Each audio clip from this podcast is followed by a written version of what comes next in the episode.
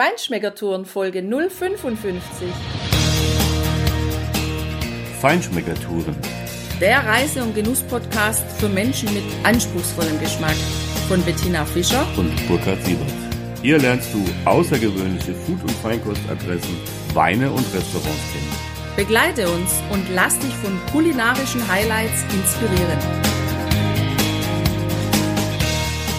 Schön, dass du wieder bei uns bist. Heute sind wir in Sausenheim in der Pfalz. Wir sitzen zusammen mit Matthias Krämer von Brauart. Er braut dort Kraftbier. Hallo Matthias. Hallo.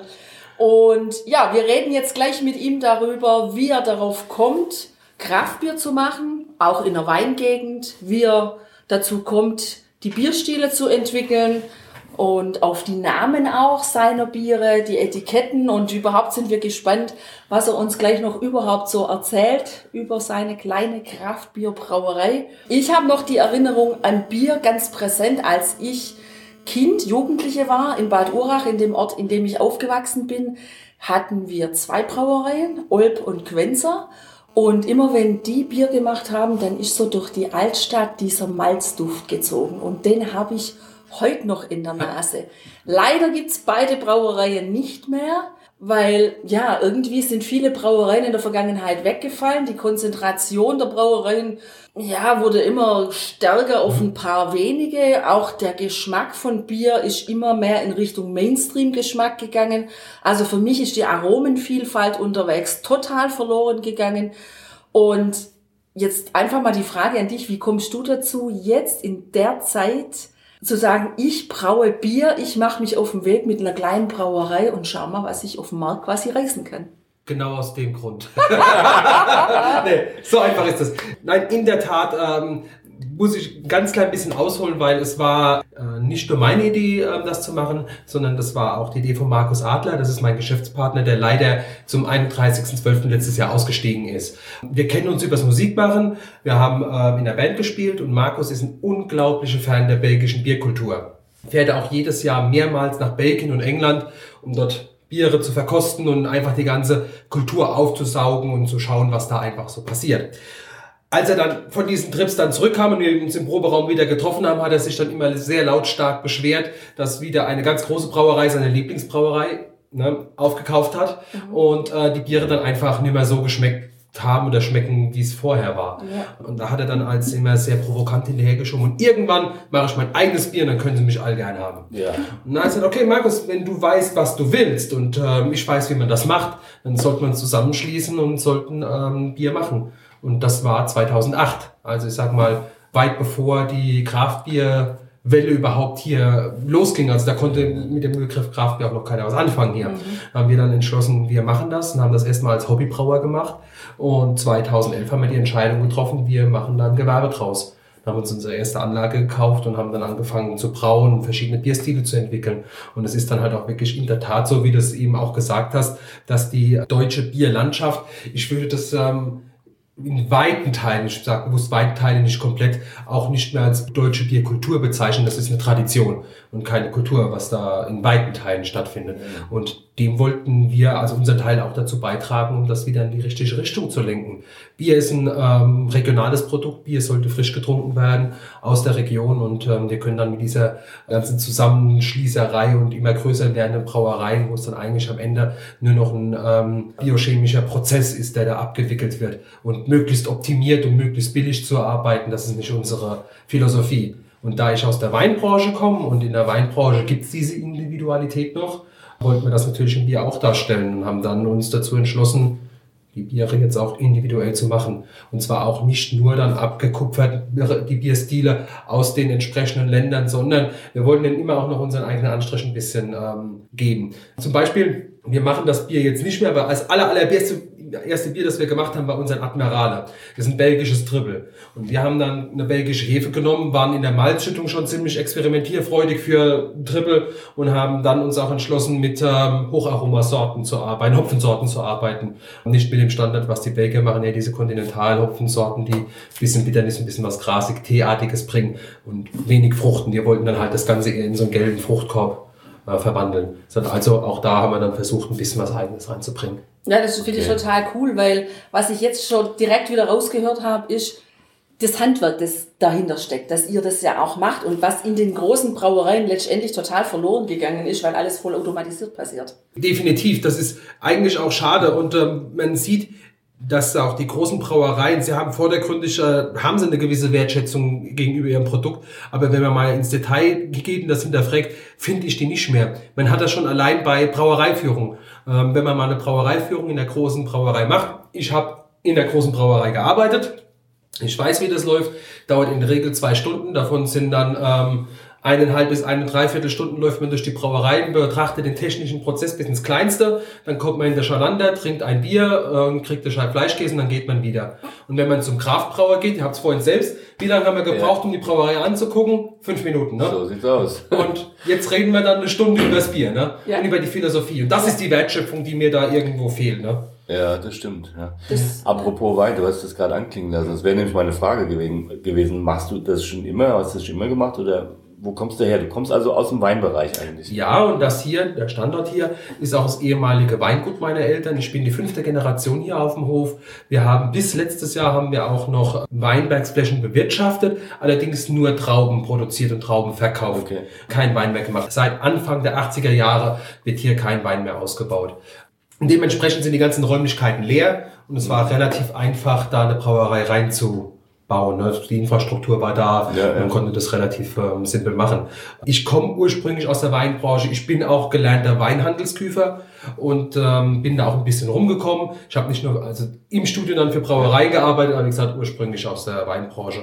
War dann auch zuletzt an der Mosel für eine große Weingenossenschaft tätig, einmal als technischer Betriebsleiter und auf der anderen Seite als Winemaker und war für ähm, dann als Winemaker auch für Promotion-Touren verantwortlich und war dann so ein bisschen im skandinavischen Europa, ähm, Nordamerika unterwegs und habe da halt gelernt, wie schön es eigentlich ist, so ein wertiges Produkt zu bewerben, zu verkaufen, zu vertreten. Ähm, es ist großartig, gerade in ähm, der Weinbranche. Es wird fast nie über Wein gesprochen, ohne nicht gleichzeitig über Essen zu sprechen. Mhm. Das ist ähm, die, die Leute, mit denen man zusammenkommt, das sind alles Genussmenschen. Das sind Leute mit einer Menschen mit einer gewissen Lebensfreude. Das hat man in keiner anderen Branche. Das ist einfach großartig. Und das ist in Bier ist das ein bisschen durchgegangen. So der äh, Vertriebsteil im klassischen Bier, ich sage jetzt nochmal bewusst klassisch Bier, nicht Kraftbier, heißt, da laufen dann Merchandiser draußen in der Gegend rum und gehen in die ähm, LEH-Märkte rein und das sind dann reine Verkaufsgespräche, ob die jetzt Glühbirnen oder Bier verkaufen, ist am Ende des Tages kein großer Unterschied. Und das ist das, was im Kraftbier so viel, äh, mir so viel bedeutet im Moment. Ja, das sehen wir genauso. Das ist relativ emotionslos geworden, das Bier ja. trinken. Und das ist das, was uns auch so gut gefällt am Kraftbier, dass da wirklich einerseits echt Emotionen, Leidenschaft, der Bierbrauer, so wie von dir ja auch drinsteckt, das merkt man auch, das hört man auch, wenn du so davon erzählst. Und auf der anderen Seite natürlich auch diese Aromenvielfalt. Jetzt stelle ich mir die Frage, es gibt ja schon auch echt viel an Kraftbier wieder auf dem Markt, finde ich. Aber woher nimmst du dann persönlich jetzt nochmal deine Ideen für den Stil, vielleicht von anderen Stil, den es noch nicht gibt? Wie, wie, wie machst du das? Das ist eigentlich wie in jedem anderen Job auch. Das heißt, man guckt sich einfach mal um, was es auf der Welt gibt.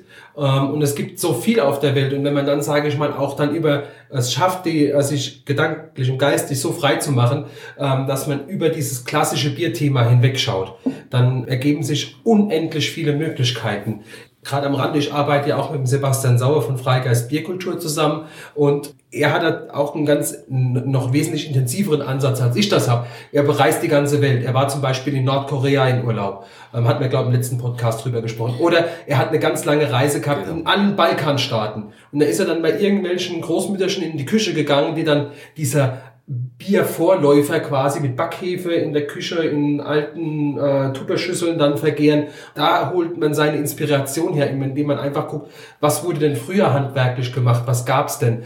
Dann kann man das mit was Neuem kombinieren. Das ist am Ende ist es genauso wie Musik machen oder ähm, in, der, in, in der Spitzengastronomie. Das ist eine gewisse Kreativität. Man muss einfach sich auch Freiräume schaffen. Ich verbinde das immer gerne. Ich gehe gerne spazieren lang, im langen Spaziergang und dann lässt man seine Gedanken einfach mal schweifen und irgendwann kommt da mal eine Idee. Das ist fast vorprogrammiert. ja, wenn du Musiker bist, was spielst du? Ich war Sänger. Sänger, okay. Ja, ja das hätte ich jetzt auch fast vermutet. Ich war Gitarrist früher. Ehrlich? ja, klar. Was eine Musikrichtung? Ah ja, hören durch alles, genau wie du sagst. Die Inspiration über alles, äh, mhm. ob das Earth and Fire ist, Level 42, ja. Santana, Led Zeppelin, Kashmir, Tina Hotz ich ab hasse es. Ja? Led Zeppelin oder Kashmir? Kashmir. Ja. Led Zeppelin finde ich cool, aber Kashmir, das geht nicht an mich. Das ist ja. so melancholisch, so. Oh. Ah, das ist aber Led Zeppelin eigentlich immer, ne? Na, ich finde das immer so extrem. ja, das ist, ist schon wahr. Ähm, ich habe, ich hab, komischerweise habe ich zu Led Zeppelin nie so den Zugang gefunden, aber Kashmir finde ich großartig. Oh. ja, Super. Ja, genau. Ne? Ja, und ja, wenn du das machst, ich, meine, ich habe übrigens äh, eine der, das drittletzte Live-Konzert von denen erleben dürfen. Das war mein erstes großes Konzert. Wow, cool. Ja, genau. Also mit John Bonham an den ja. Drums, genau. Das Frankfurter Festhalle, das weiß ich noch ganz genau. Am nächsten Tag Santana. Und dann, Santana hat genudelt dreieinhalb Stunden. Wir waren Hallenlicht schon an, dann sind, wollten wir rausgehen. Auf einmal ein Aufschrei durch die ganze Halle. Dann kam Jimmy Page auf die Bühne. Und dann haben die zwei sich eine halbe Stunde lang ein Gitarrenduell vom Feinsten geliefert. Das war eine Sternstunde des Rock. Oh, ja. Wunderbar. Genau. Wunderbar. Aber jetzt müssen wir wieder zurück. Ich merke, ich schweife gerade ab. Meine Idee war einfach, oder die Frage, du musst ja auch improvisieren in der Musik. Äh, ja. Kannst du das bei deinen Biersorten machen? Im gewissen Rahmen natürlich. Ähm, man hat schon vorher einen ziemlich klaren Plan, was man, äh, was man machen möchte. Ne? Das ist nicht so, dass man jetzt wie bei einem Solo dann einfach sei, ähm, die, äh, der musefreien Lauf weil man hat die Lauflist, man hat ja einen Prozess vor sich. Ne? Man muss ja einmeischen, also man muss vorher muss man sich ja schon Gedanken machen, was man an äh, Zutaten und Rohstoffen braucht. Das kommt natürlich gerade im, äh, in, in diesem Prototypbereich vor, dass man sich was vorgenommen hat und hat seinen Bestand nicht richtig gecheckt und es fehlt irgendwas. Ne? Mhm. Und dann fängt man schon ein bisschen ins Improvisieren an und dann kommen, passieren auch spannende Sachen. Ne? Das ist, äh, das, ist, das kann dann schon passieren. Aber in der Regel ist für Improvisation relativ wenig Platz. Mhm. Man plant vorher schon intensiv, was man tut. Okay. Ja, wie kommst du dann auch auf die Namen, die ja sehr außergewöhnlich sind und deine Layouts für deine verschiedenen Produkte?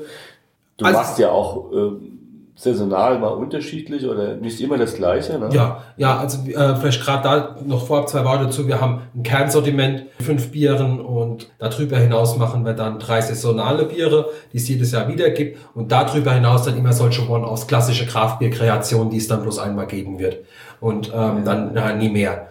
So ist das grundsätzlich mal aufgebaut. Die Namen, das ist, da war auch immer Markus ähm, bei vielen mit involviert. Äh, wir machen erst ein Bier und dann überlegen wir, wie das äh, heißen könnte am Ende. Und das ist dann auch das ist eher so ein spontaner, improvisierter Pro äh, Prozess. Man hat natürlich dadurch, dass man das Bier schon mal gebraut hat, auch wenn es dann quasi in Anführungsstrichen nur als Prototyp ist, hat man ja dann quasi schon eine Zeit lang mit dem Bier gelebt und gearbeitet. Und äh, zum Beispiel auf unser Six Gun bezogen. Wir haben das mit sechs verschiedenen Hopfensorten gemacht. Und Markus ist so ein bisschen Cineast und wir mögen beide so ein bisschen Comics und halt Serien. Und Six Gun ist der amerikanische Revolver mit sechs Schuss. Ja. Und da äh, ähm, haben wir dann dann nach dem Brauen, beim Brauen so ein bisschen feuchtfröhlich zusammengesessen. Dann kam der Name Six Gun und wir hatten dann damals auch die Idee gehabt, dass man äh, für das Etikett ähm, einen Comic zeichnen müsste, wo dann quasi ein Cowboy in so einen Revolver Hopfenblüten reinsteckt. Diese Dinge kommen ja, dann halt, äh, halt einfach. Ne? Das ist man, nochmal gerade, ich hatte es vorhin schon angedeutet, es ist wichtig, dass man sich die Freiräume für Kreativität lässt, dass man auch ähm, Kreativität zulässt. Man muss auch mal einfach bewusst sitzen und sich Freizeit gönnen, ein Bier trinken oder auch eins mehr trinken und dann einfach Ideen fließen lassen. Da kommt natürlich auch ähm, dumm Zeug bei rum. Das ist, das ist schon klar. Auch das macht Spaß. Ja, gut. Aber es ist auch immer mal wieder was, ähm, Gutes dabei. Richtig, richtig, ja. Ja, ich glaube, Ja, oftmals entstehen daraus ja dann auch Dinge, über die man vorher so gar nicht nachgedacht hat und dann sind es ganz coole Sachen. Das Definitiv. Ist, das ist der Wert der Muße. Ja. Das ist ganz wichtig. Absolut. Wir hatten jetzt ähm, gerade, aktuell hatten wir einen Prototyp gemacht für Frankfurt, für die Kraft. Wir wollten ein Bier im Stil eines New England IPAs machen. Mhm. Ich sage jetzt bewusst im Stil, weil diese ähm, Puddeltrüben Matsch, äh, Entschuldigung, Getränke, das ist das ich kann das optisch nicht so haben. Ne? Das, ja. das spricht mich nicht an.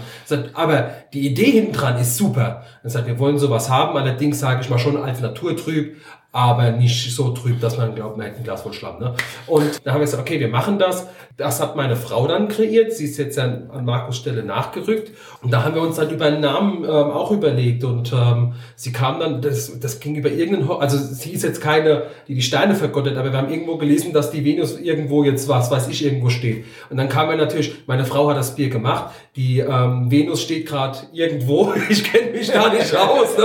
Also dann passt ja eigentlich die Venus, meine Frau, im Hopfenrausch. Und dann haben wir halt ein Bier gemacht, ähm, das er mit 20 Gramm Hopfen pro Liter gemacht hat, so wie es so halt so ein äh, New England IPA ist. Zum Beispiel unser stärksten Kopf des Biers Blattlight ist gerade mit 6 Gramm Hopfen pro Liter und dann sind wir schon auf 20. Also da kam zum Beispiel dieser Name her. Kam dann auch quasi eher aus so einer feuchtfröhlichen, ja. lass dir Muse-Zeit ja. heraus.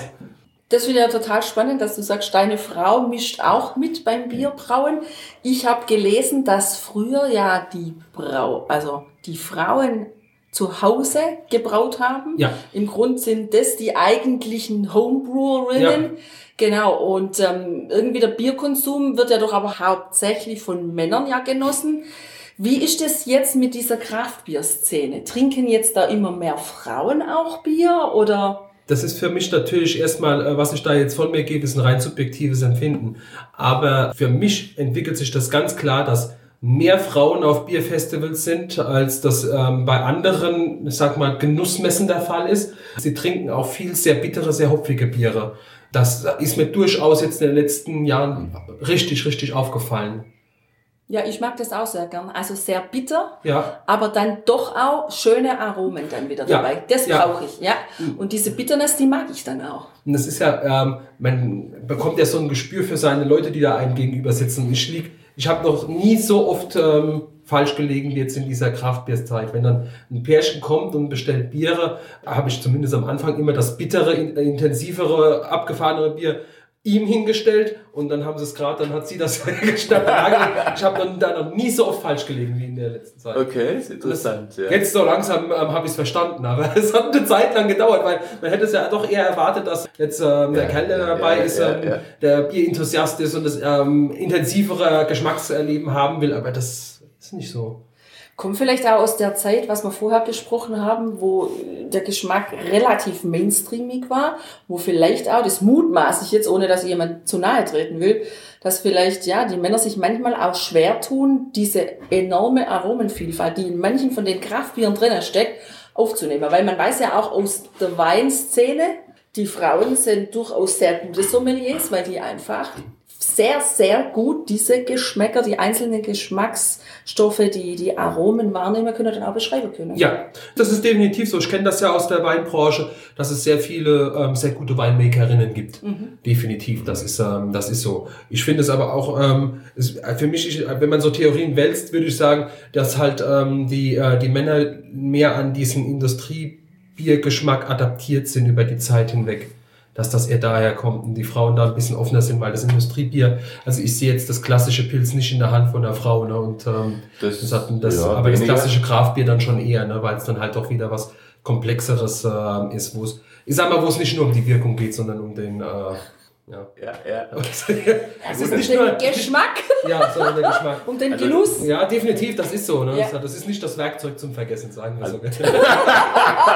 also das heißt, du würdest dann, vielleicht könnte man darüber philosophieren, dass man sagt, die Männer haben den geschmacklichen Tunnelblick und die Frauen das ja, geschmackliche Sammeln und Sammeln von Aromen. Sammeln, ja, ja. Ja, genau. Ja, ich mein, aber man kann es ja doch nicht vermeiden. nee, kann man nicht. Das ist schon, ist ja, schon viel ja, gemut, ja. Äh, gemutmaßt in der, in der Diskussion gerade. aber gesagt, das ist so ein bisschen mein Eindruck, den ich gewonnen habe. Wobei auf den Craftbeer-Festivals natürlich auch ganz, ganz viele Männer da sind, die ähm, speziell danach suchen. Ne? Also gesagt, das ist so, ein, das ist so mein subjektiver Eindruck von also der Seite der Theke. Ich finde es auf jeden Fall ganz toll, weil ich habe jetzt auch schon ein paar Mal gelesen in den Fachzeitschriften und wir haben das Buch daheim, Kraftbier ein Meisterstück für Männer.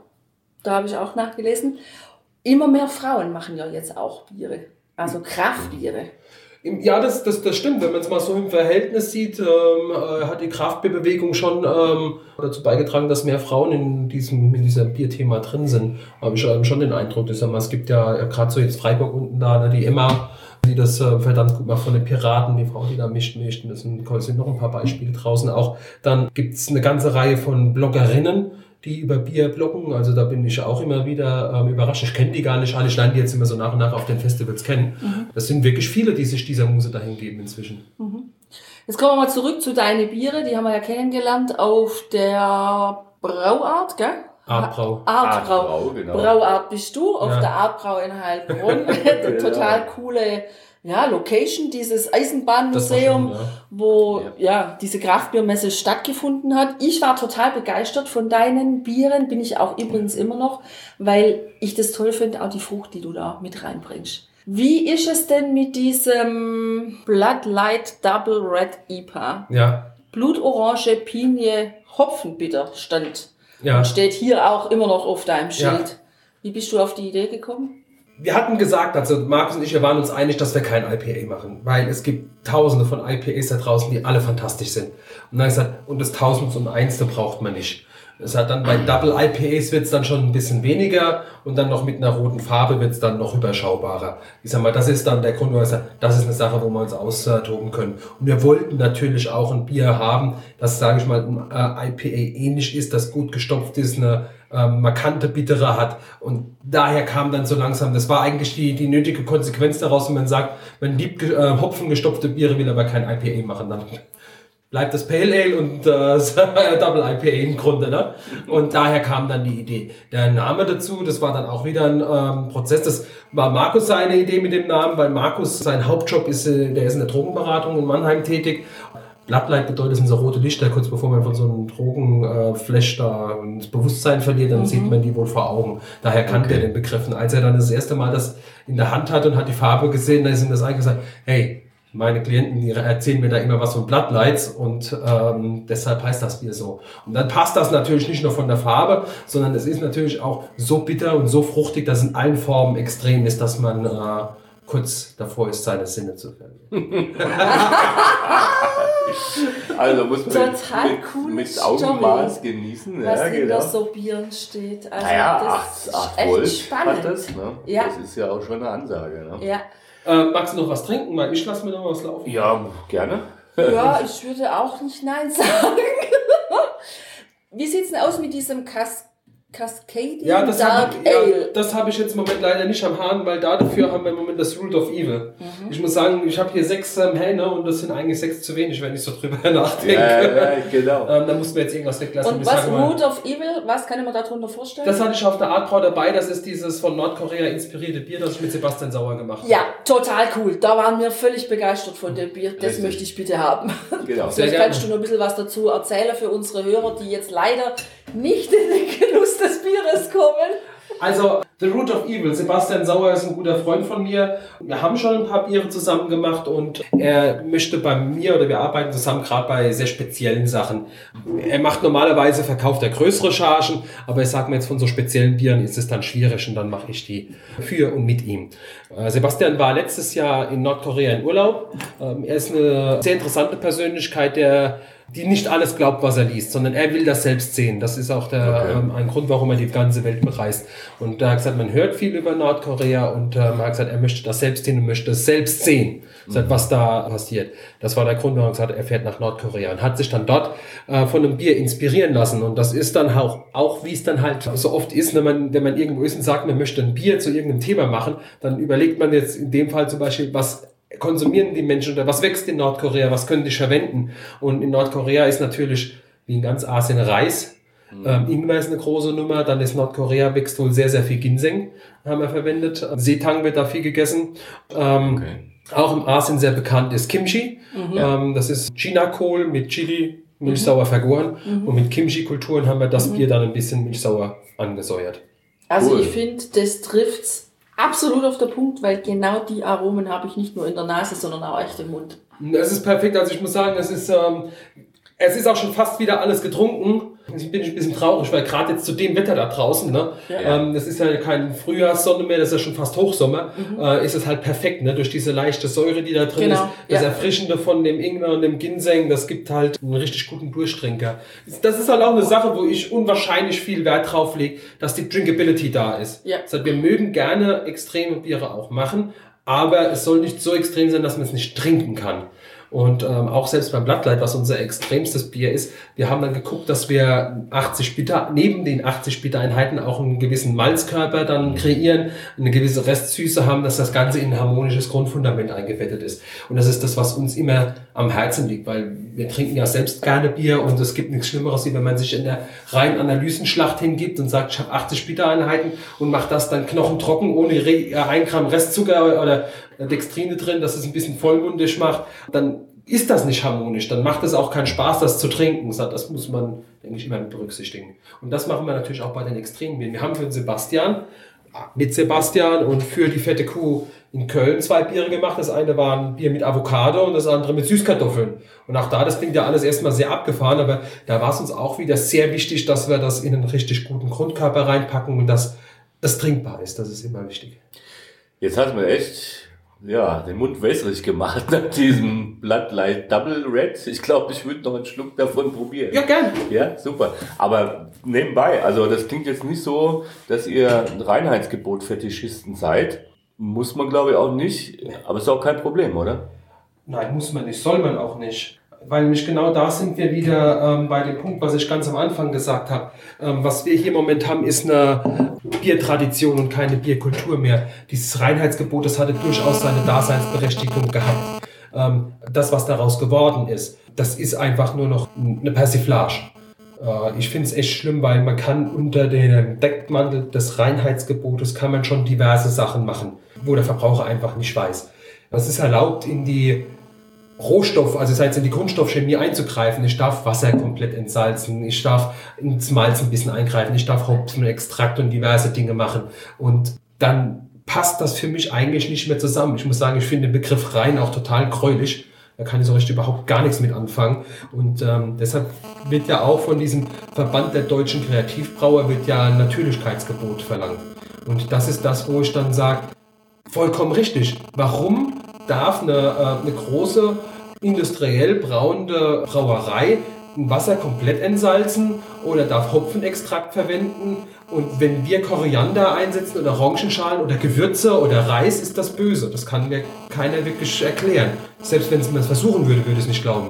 Das ist nicht zu erklären. Ja. deshalb fordern wir nach wie vor einfach ein Natürlichkeitsgebot, dass alle natürlichen Zutaten erlaubt sind. Es gibt da jetzt auch innerhalb der Kraftbewegung einen kleinen Trend, so in der Ecke, das sind ein, zwei Brauereien, die sehr provozieren wollen, die ähm, auch mit, mit, künstlichen Aromen anfangen. Das ist für mich ein absolutes No-Go. Das ja. kann ich nicht verstehen, kannst du nachvollziehen ja, und lehne ich komplett ab. Ja, das kann man das nur unterstützen. unterstützen wir voll. Weil das ist eigentlich der Punkt. Also solange die Rohstoffe und die Grundzutaten, die ihr verwendet, einfach gut sind, natürlich sind, ist ja alles gut. Ja, natürlich. Wo, wo, wo kriegst du die her? Was verwendet ihr für? Also die äh, Basis, also wir gucken natürlich, dass wo es geht, wir auch in der Region bleiben. Mhm. Das heißt, unsere Basismalze kommen aus Rheinhessen. Das ist dann quasi von ähm, Bockenheim Richtung Bad Kreuznach, Mainz da hoch. Das ist auch eines der deut größten deutschen Braugerste-Anbaugebiete und da gibt es etliche Melzereien.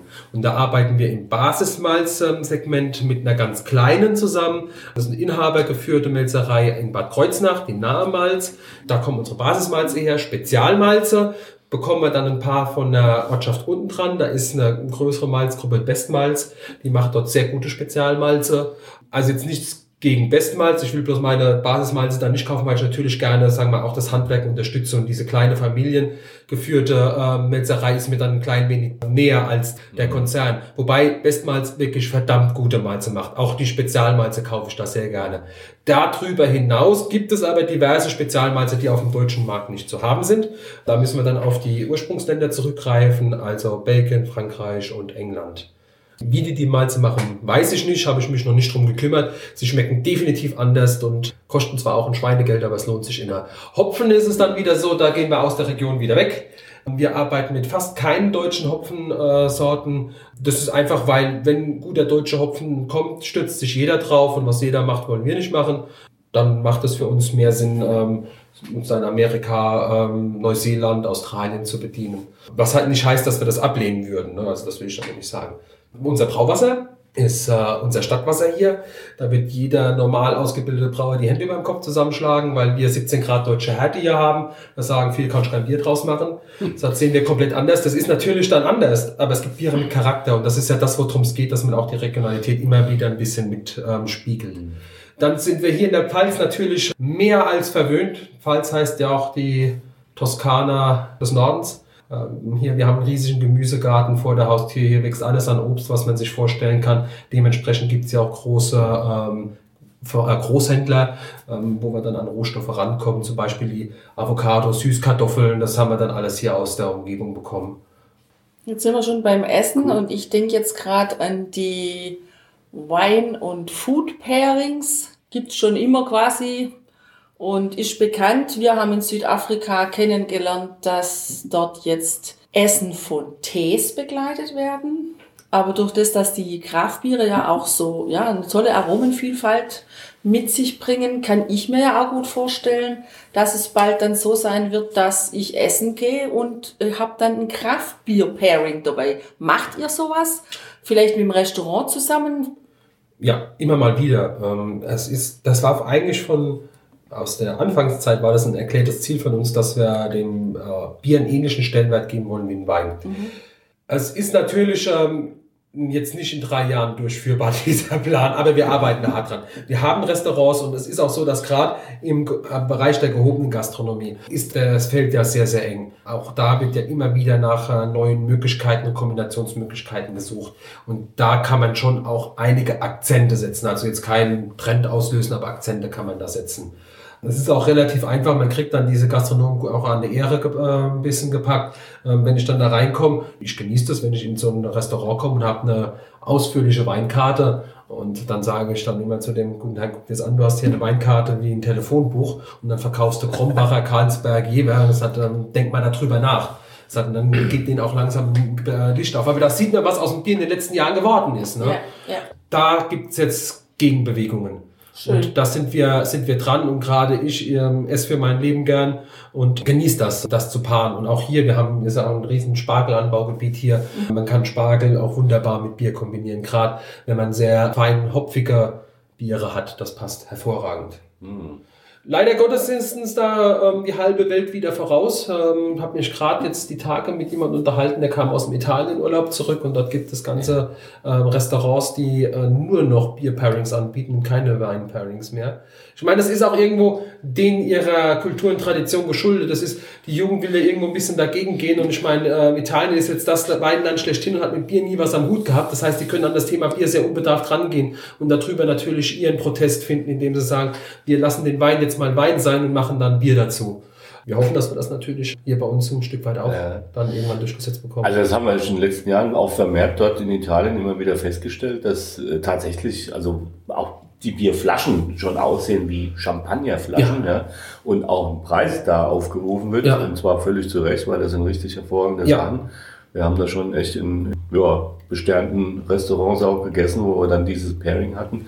Und das passt einfach auch gut. Also ich trinke ja auch gern Wein oder wir beide trinken auch, ich auch. Wein. Ja, ne? Äh, die Vielfalt macht's ja auch aus. Ne? Ja. Und ich suche mir dann meistens erstmal den Wein aus oder aber aus Bier und dann gucke ich, was esse ich denn dazu. Was würdest du jetzt zum Beispiel zu diesem Blood Light Double Red IPA, was ich hier im Glas habe und was wunderbar rot schimmert. Wir hatten uns schon in Böcking über die Farbe und die Nähe zum Trollinger unterhalten. Ja, ja, genau, richtig, ja. Was, was würdest du da jetzt dazu empfehlen? Also Spargel wäre super, aber glaube nicht zu dem, oder? Nee, das wird das der Spargel total kaputt machen. Genau. Das würde dann nicht funktionieren. Also da muss es auf jeden Fall ähm, was Kräftiges sein.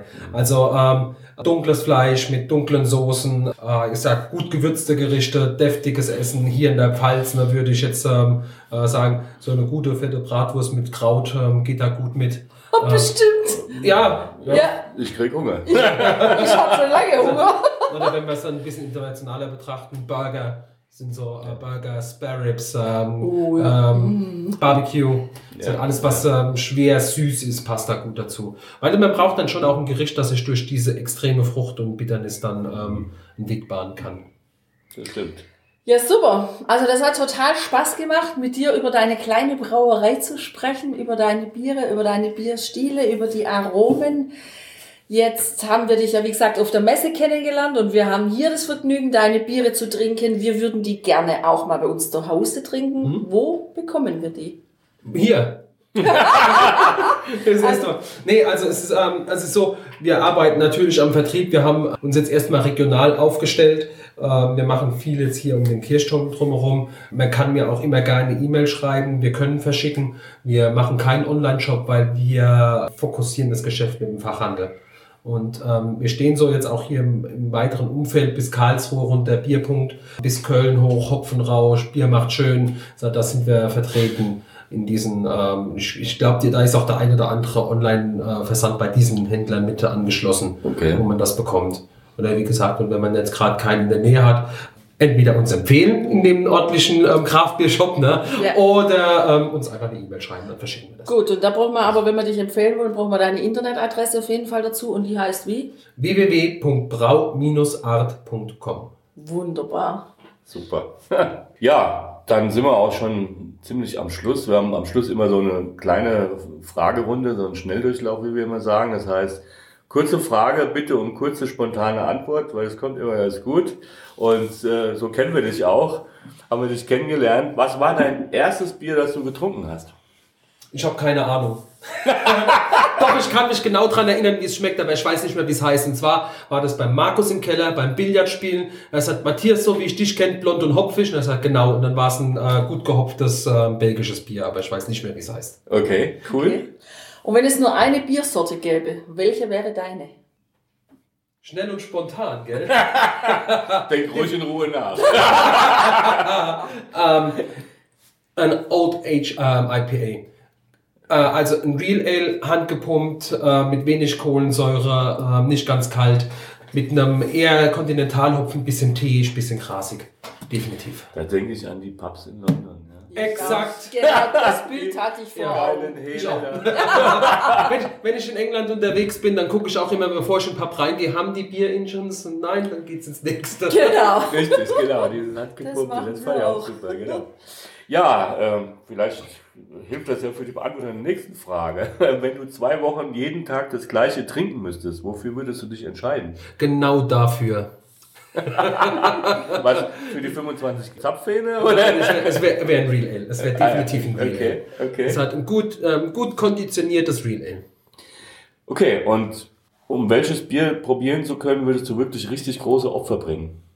Also ich muss mal, das, das kann ich nur ganz schwer beantworten, weil ähm, ich wüsste im Moment nicht, weil so diese ganzen hochgepriesenen Biere, die hatte ich schon irgendwo mal. Mein Bruder lebt in Kalifornien, der kommt einmal im Jahr zurück. Also Pleine die Elder, Pleine die Younger hatte ich schon äh, von der Russian River ganz viel. Ich hatte von der Stone hatte ich schon ganz viel gehabt. Ähm, ich hatte das Westfleterin hatte ich schon gehabt. Also gesagt, von daher Nee, also du bist, du bist durch? Du na, durch kann man nicht sagen. Ich, ähm, es gibt mit Sicherheit noch einen Haufen Biere, die ich nicht kenne. Ne? Weil wie gesagt, da ich so einen Schweiß wüsste ich nicht ich sage immer, ich als neulich hat äh, mir jemand, ein guter Freund von mir war auf einer Messe gewesen, da war er an einem Stand, da war 20 Meter Schlange. Und neben, links und rechts war nichts. Und dann hat er gesagt, es gibt kein Bier der Welt, das sich lohnt, eine halbe Stunde dafür anzustehen. Und er hat gesagt, das muss ich die anderen außenrum probieren. ich würde das ähnlich betrachten. Stimmt. Okay.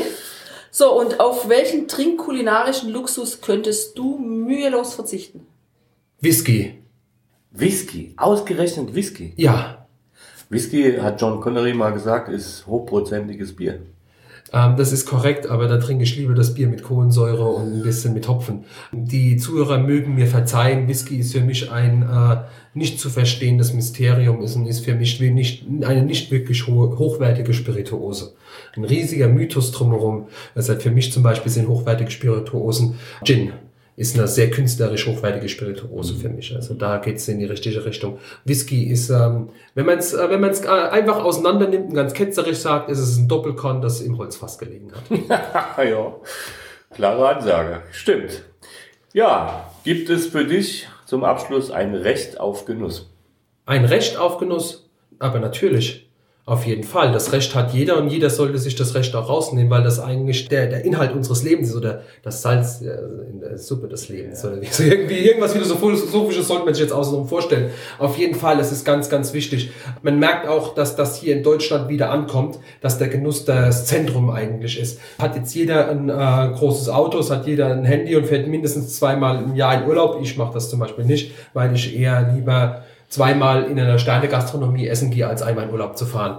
Und ähm, das sollte man sich auch lange überlegen, wovon man eigentlich mehr hat. Das hat für 400 Euro All-Inclusive irgendwo eine Woche hinfliegen oder sagen, hey, ich gönne mir eine Nacht in einem Top-Restaurant, äh, Hotel mit Restaurant. Dieses Recht sollte sich jeder nehmen und das ist das, was einen persönlich, glaube ich, auch weiterbringt. Das finde ich sehr sympathisch, weil ich will mir gar nicht ausmalen, was ich bei 400 Euro All-In fünf Raster vorgesetzt kriege. Ja. Ja, das ist, das ist genau der Punkt, dass er das tut man sich nicht an. Und wenn man äh, sich anguckt, das gibt's in jeder Gegend, gibt's gute Gastronomie. Das gibt's überall. Und einfach mal sagen, ich bleibe eine Woche daheim und gehe jeden Abend in ein anderes Restaurant, in dem ich noch nicht war. Coole Idee. Hm, stimmt. Ja. ja. super. Das hat richtig viel Spaß gemacht wieder. Genauso noch mehr, weil länger als ich Böcking. Das war richtig geil. Vielen Dank, dass du dir die Zeit genommen hast. Und ja, dir, lieber Hörer, stellen wir natürlich die Internetadresse nochmal ein und wie du hier zu Brauart kommst. Das bist am Sausenheimer Honigsack. Ja, genau. so unterhalb. Ne? Und das können wir dir wirklich nur richtig nah ans Herz legen. Wirklich empfehlen. Das sind richtig geile Biere, die du hier bekommst bei Matthias. Und ja, fahr daher. Es lohnt sich auf jeden Fall, wenn du das irgendwie nicht über online bekommst. Eine Fahrt in die Pfalz lohnt sich immer. Und dann nebenher nimmst du noch ein Kilo Spaschel mit und ein schönes Schinkel daheim und dann ist gut. Definitiv. Schön, dass ihr da wart. Ja, also für Danke. uns war das ein total cooler Genuss heute, mit dir zu reden, deine Biere zu genießen. Und dir, lieber Zuhörer, wünschen wir wie immer an dieser Stelle auch ganz viel Spaß beim Genießen und Sammeln der neuen Eindrücke. Ciao. Ciao. ciao. Hier endet dein Genusserlebnis noch lange nicht. Komm rüber auf unsere Homepage feinschmeckertouren.de und schau dir die Bilder zu unserer Show an. Dort findest du auch wertvolle Links zu den heutigen Empfehlungen. Verpasst keine Neuigkeiten mehr und trag dich am besten gleich in unseren Newsletter ein. Wir freuen uns auf deine Anregungen für weitere Episoden und einen regen Austausch mit dir. Viel Spaß beim Genießen, denn du weißt ja, wahrer Reichtum besteht nicht im Besitz, sondern im Genuss. Deine Feinschmecker Guides Bettina und Burkhard.